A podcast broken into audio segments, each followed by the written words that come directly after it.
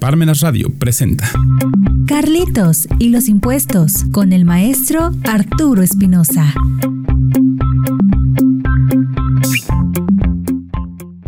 Radio, ¿cómo están hoy? Espero que bien. Los invito a unirse a nuestras redes sociales en Twitter, Facebook, Instagram y en nuestro blog. Búscanos como Carlitos y los impuestos. Vamos a empezar el programa de hoy.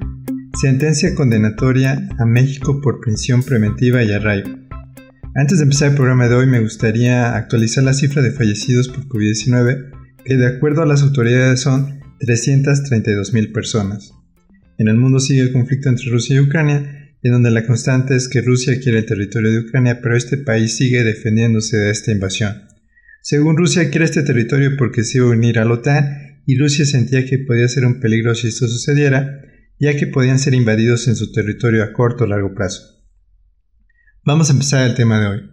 Sentencia condenatoria a México por prisión preventiva y arraigo. En la actualidad, está permitida la prisión preventiva oficiosa y el arraigo en el Estado de Derecho mexicano. ¿Qué es la prisión preventiva? La prisión preventiva es una figura legal o medida cautelar impuesta por un juez que consiste en privar de forma temporal a una persona de su libertad mientras se determina si cometió o no el delito. En la actualidad está dividida en México en prisión preventiva oficiosa y prisión preventiva justificada. Prisión preventiva oficiosa. La prisión preventiva automática o mejor conocida como oficiosa es el recurso legal con el que se puede encarcelar a las personas inculpadas por un crimen grave sin un juicio y sin sentencia. Prisión preventiva justificada. La prisión preventiva justificada es una medida cautelar en la que, con una serie de evidencias, se puede concluir que, efectivamente, la libertad del imputado implicaría un riesgo para la procuración e impartición de justicia. En la Constitución mexicana está permitida la prisión preventiva oficiosa en el artículo 19 constitucional que dice, artículo 19, Ninguna detención ante autoridad judicial podrá exceder de plazo de 72 horas a partir de que el indiciado sea puesto a su disposición sin que se justifique con un auto de vinculación a proceso en el que se expresará el delito que se impute al acusado, el lugar, tiempo y circunstancias de ejecución, así como los datos que establezcan que se ha cometido un hecho que la ley señale como delito y que exista la probabilidad de que el indiciado lo cometió o participó en su comisión. El Ministerio Público solo podrá solicitar al juez la prisión preventiva cuando otras medidas cautelares no sean suficientes para garantizar la comparecencia del imputado en el juicio. El desarrollo de la investigación, la protección de la víctima, de los testigos o de la comunidad, así como cuando el imputado esté siendo procesado o haya sido sentenciado previamente por la comisión de un delito doloso. El juez ordenará prisión preventiva oficiosamente en los casos de abuso o violencia sexual contra menores, delincuencia organizada, homicidio doloso, feminicidio, violación, secuestro, trata de personas, robo de casa habitación, uso de programas sociales con fines electorales, corrupción tratándose de los delitos de enriquecimiento ilícito y ejercicio abusivo de funciones, robo al transporte de carga en cualquiera de sus modalidades, delitos en materia de hidrocarburos, petrolíferos o petroquímicos, delitos en materia de desaparición forzada de personas y desaparición cometida por particulares, delitos cometidos con medios violentos como armas y explosivos, delitos en materia de armas de fuego y explosivos de uso exclusivo del ejército, la Armada y la Fuerza Aérea, así como los delitos graves que determine la ley en contra de la seguridad de la nación, el libre desarrollo de la personalidad y de la salud.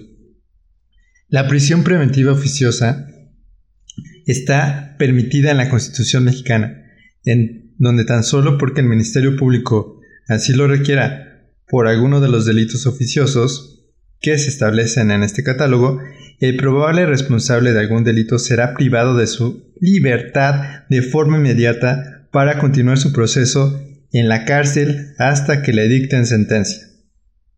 ¿Qué es el arraigo? El término arraigo significa fijar, sujetar algo o alguien a un lugar. La ley permite que el Ministerio Público, en la investigación de un delito e integración de una averiguación, pueda solicitar a un juez la orden para impedir que un sujeto salga de un lugar determinado. En la Constitución mexicana está establecido esta figura de arraigo en el artículo 16 constitucional que establece la autoridad judicial, a petición del Ministerio Público, y tratándose de delitos de delincuencia organizada, podrá decretar el arraigo de una persona, con las modalidades de lugar, tiempo que la ley señale, sin que pueda exceder de 40 días, siempre que sea necesario para el éxito de la investigación, la protección de las personas o bienes jurídicos o cuando exista riesgo fundado de que el inculpado se sustraiga de la acción de la justicia. Este plazo podrá prorrogarse siempre y cuando el Ministerio Público acredite que subsisten las causas que le dieron origen. En todo caso, la duración total del arraigo no podrá exceder los 80 días. Como podemos observar, tanto la prisión preventiva como el arraigo son figuras jurídicas permitidas actualmente en el sistema de derecho mexicano. ¿Qué relevancia tiene la sentencia interamericana condenatoria a México por prisión preventiva y arraigo?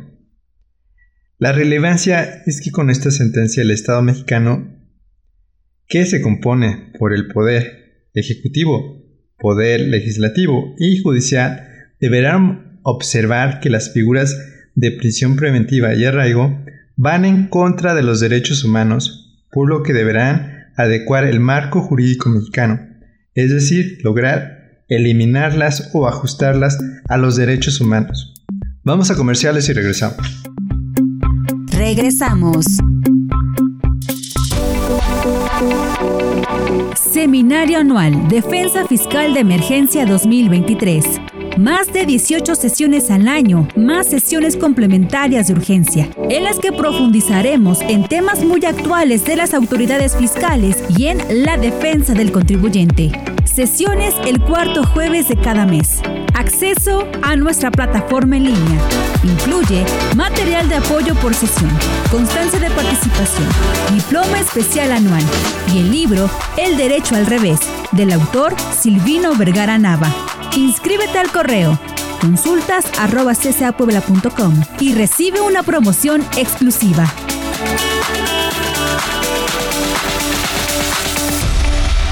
Parmena Centro de Estudios. Nos congratulamos en invitarlo a estos tres magnos seminarios por motivo de nuestro cuarto aniversario. El día martes 21 de febrero a las 12 del día tendremos la participación del doctor Ricardo Rabinovich de la Universidad de Buenos Aires con la clase de apertura de la especialidad en Derecho Procesal Fiscal. El día viernes 24 de febrero de 5 a 8 de la noche y el sábado 25 de febrero de 9 a 1 de la tarde tendremos el seminario Clínica sobre el Amparo Indirecto, impartido por el juez de distrito de la Ciudad de México, Ricardo Guzmán Wolfe, y columnista del Diario Nacional La Jornada, como parte del seminario anual y de la especialidad en interpretación, argumentación y redacción jurídica. Para mayores informes, comunícate a los siguientes teléfonos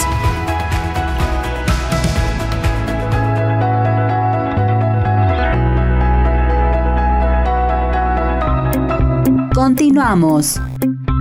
Regresamos. El tema de hoy, la sentencia interamericana condenatoria a México por prisión preventiva y arraigo.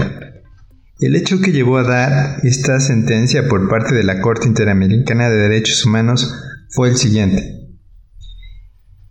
El 12 de enero de 2006 existieron unas víctimas en la carretera México-Veracruz cuando su automóvil se descompuso y luego de que una patrulla de la policía que se había acercado realizara una resquisa del vehículo, habiendo encontrado elementos que consideraron incriminantes y eventualmente relacionados con la delincuencia organizada, durante dos días fueron interrogados y mantenidos incomunicados.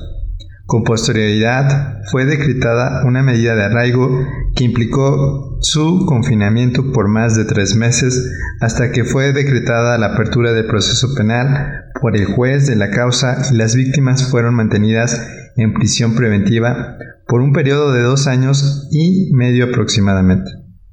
El 16 de octubre de 2008 fue pronunciada la sentencia en firme que absolvió a las víctimas del delito de violación a la ley federal contra la delincuencia organizada en la modalidad de terrorismo y el mismo día fueron liberadas.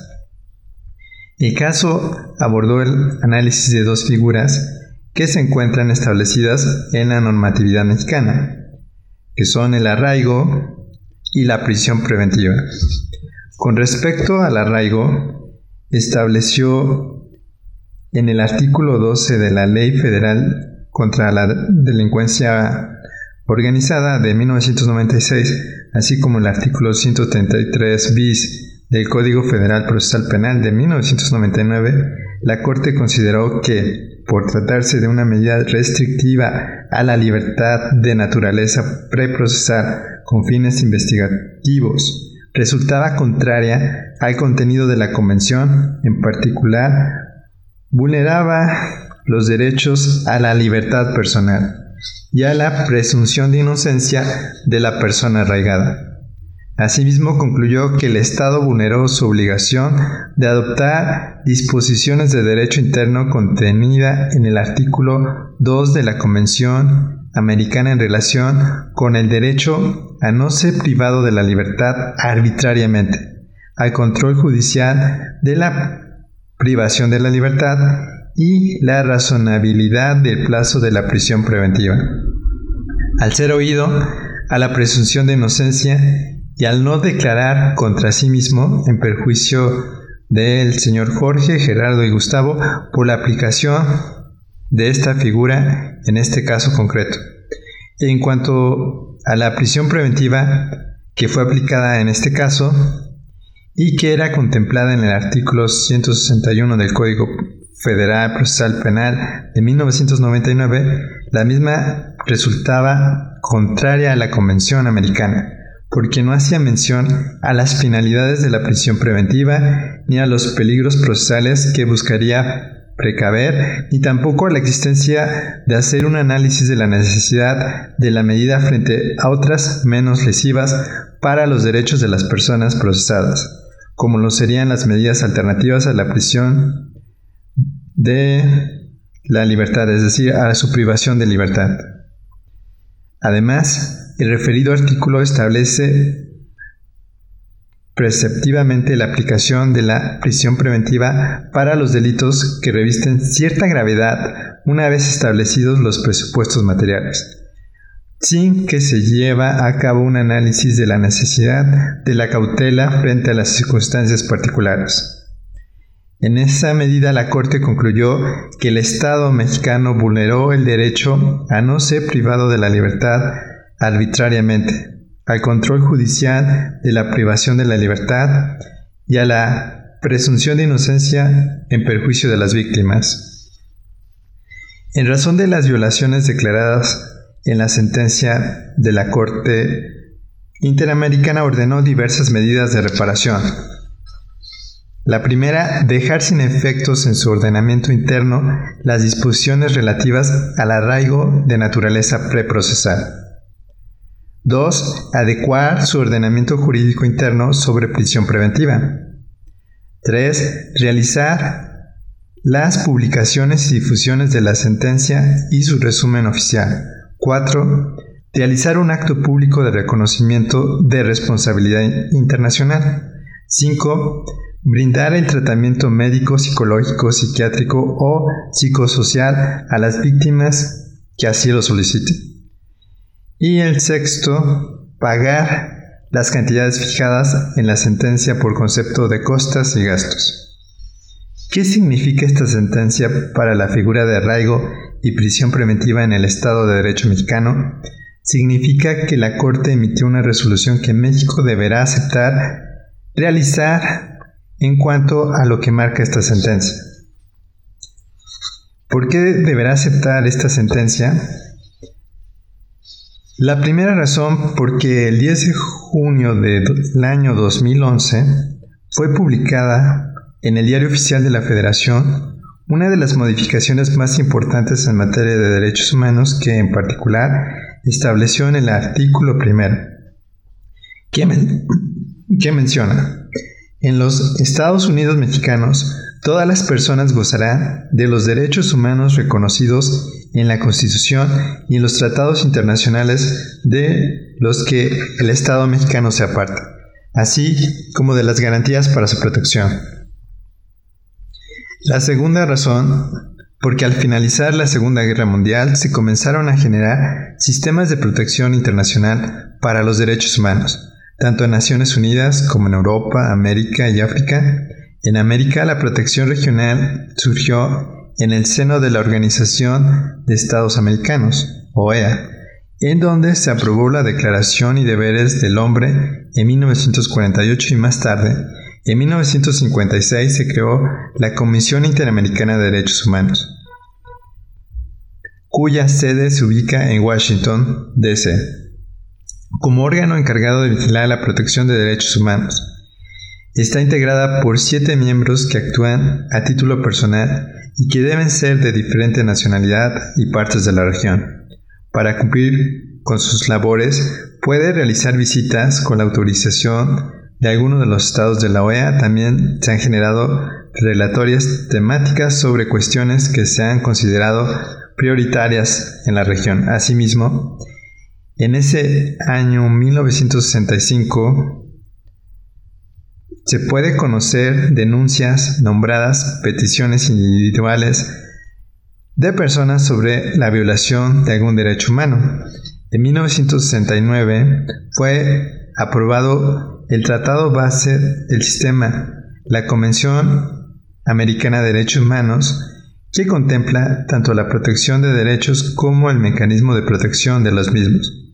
Además, la Comisión Interamericana dispuso la creación y funcionamiento de la Corte Interamericana de Derechos Humanos, que se instauró en 1979, la cual tiene su sede en San José, Costa Rica. El Tribunal Interamericano está integrado por siete jueces que actúan a título personal y deben ser de diferentes nacionalidades y partes de la región tiene una facultad consultiva acerca de la interpretación de la Convención Americana o de algún tratado internacional de derechos humanos que sea parte en un Estado americano. Igualmente, tiene una competencia contenciosa que deriva de los casos individuales que le remita a la Comisión Interamericana sobre la violación de derechos humanos. Para ello, el Estado sobre el que verse el caso debe ser parte de la Convención Americana y haber aceptado la competencia contenciosa del Tribunal Interamericano. México la aceptó en 1998. La Corte Interamericana, en su caso, emite sentencias en las que puede determinar la responsabilidad internacional del Estado por la violación de derechos humanos y, en su caso, establecer medidas de reparación del daño a las víctimas. En conclusión, esta sentencia condenatoria para México sobre la prisión preventiva y el arraigo se refiere a que deberá el Estado de Derecho mexicano aceptar su resolución tanto por el Poder Ejecutivo, el Poder Legislativo y Judicial. El Poder Judicial ya no deberá aplicar de forma automática la prisión preventiva oficiosa, en donde deberá aplicar ahora la prisión preventiva justificada. El Poder Legislativo tiene la obligación de eliminar de la Constitución el arraigo que está en el artículo 16 constitucional, además de eliminar la figura de prisión preventiva oficiosa, dejando solo la figura de prisión preventiva justificada para los delitos graves. El Poder Ejecutivo deberá realizar las publicaciones y difusiones de la sentencia y su resumen oficial, además de realizar un acto público de reconocimiento de responsabilidad internacional. ¿Qué dijo el Poder Ejecutivo actual ante esta sentencia? Lamentablemente el gobierno actual no entiende de un marco jurídico internacional y mencionó que el gobierno de México no acepta que ningún suprapoder esté por encima del Estado de Derecho y la Constitución política, además de que es un despropósito la resolución de la Corte Interamericana de Derechos Humanos en la que ordenó al Estado mexicano eliminar la figura de arraigo y adecuar la prisión preventiva oficiosa del sistema judicial y advirtió que México no acepta que haya un suprapoder que quiera estar por encima del Estado de Derecho regido por la Constitución. Desde nuestra opinión, la figura de la prisión preventiva oficiosa deberá eliminarse para solo dejar la prisión preventiva justificada, además de que se deberá eliminar el arraigo porque va en contra de los derechos humanos. La idea de contar con esta Corte Interamericana de Derechos Humanos es lograr que los estados que firmaron ser parte de esta Convención Americana de Derechos Humanos es lograr que adecúen sus marcos legales, tanto de orden constitucional como secundarios, para el respeto de los derechos humanos, en donde no es para perjudicar estas sentencias a los estados, sino para mejorar sus marcos constitucionales y leyes secundarias para el respeto de los derechos humanos. Espero les haya gustado el programa de hoy, donde dimos nuestro punto de vista sobre la sentencia condenatoria a México por prisión preventiva y arraigo. Los invitamos a comprar el libro Carlitos y los impuestos de forma electrónica en Amazon. Si lo requieren físico está disponible en Parmenas Radio y CCA Puebla. Y recuerden que los impuestos no son castigos siempre que se ocupen para que se nos brinden nuestros derechos humanos por parte de los gobernantes. Hasta la próxima. Parmenas Radio presentó Carlitos y los impuestos con el maestro Arturo Espinosa.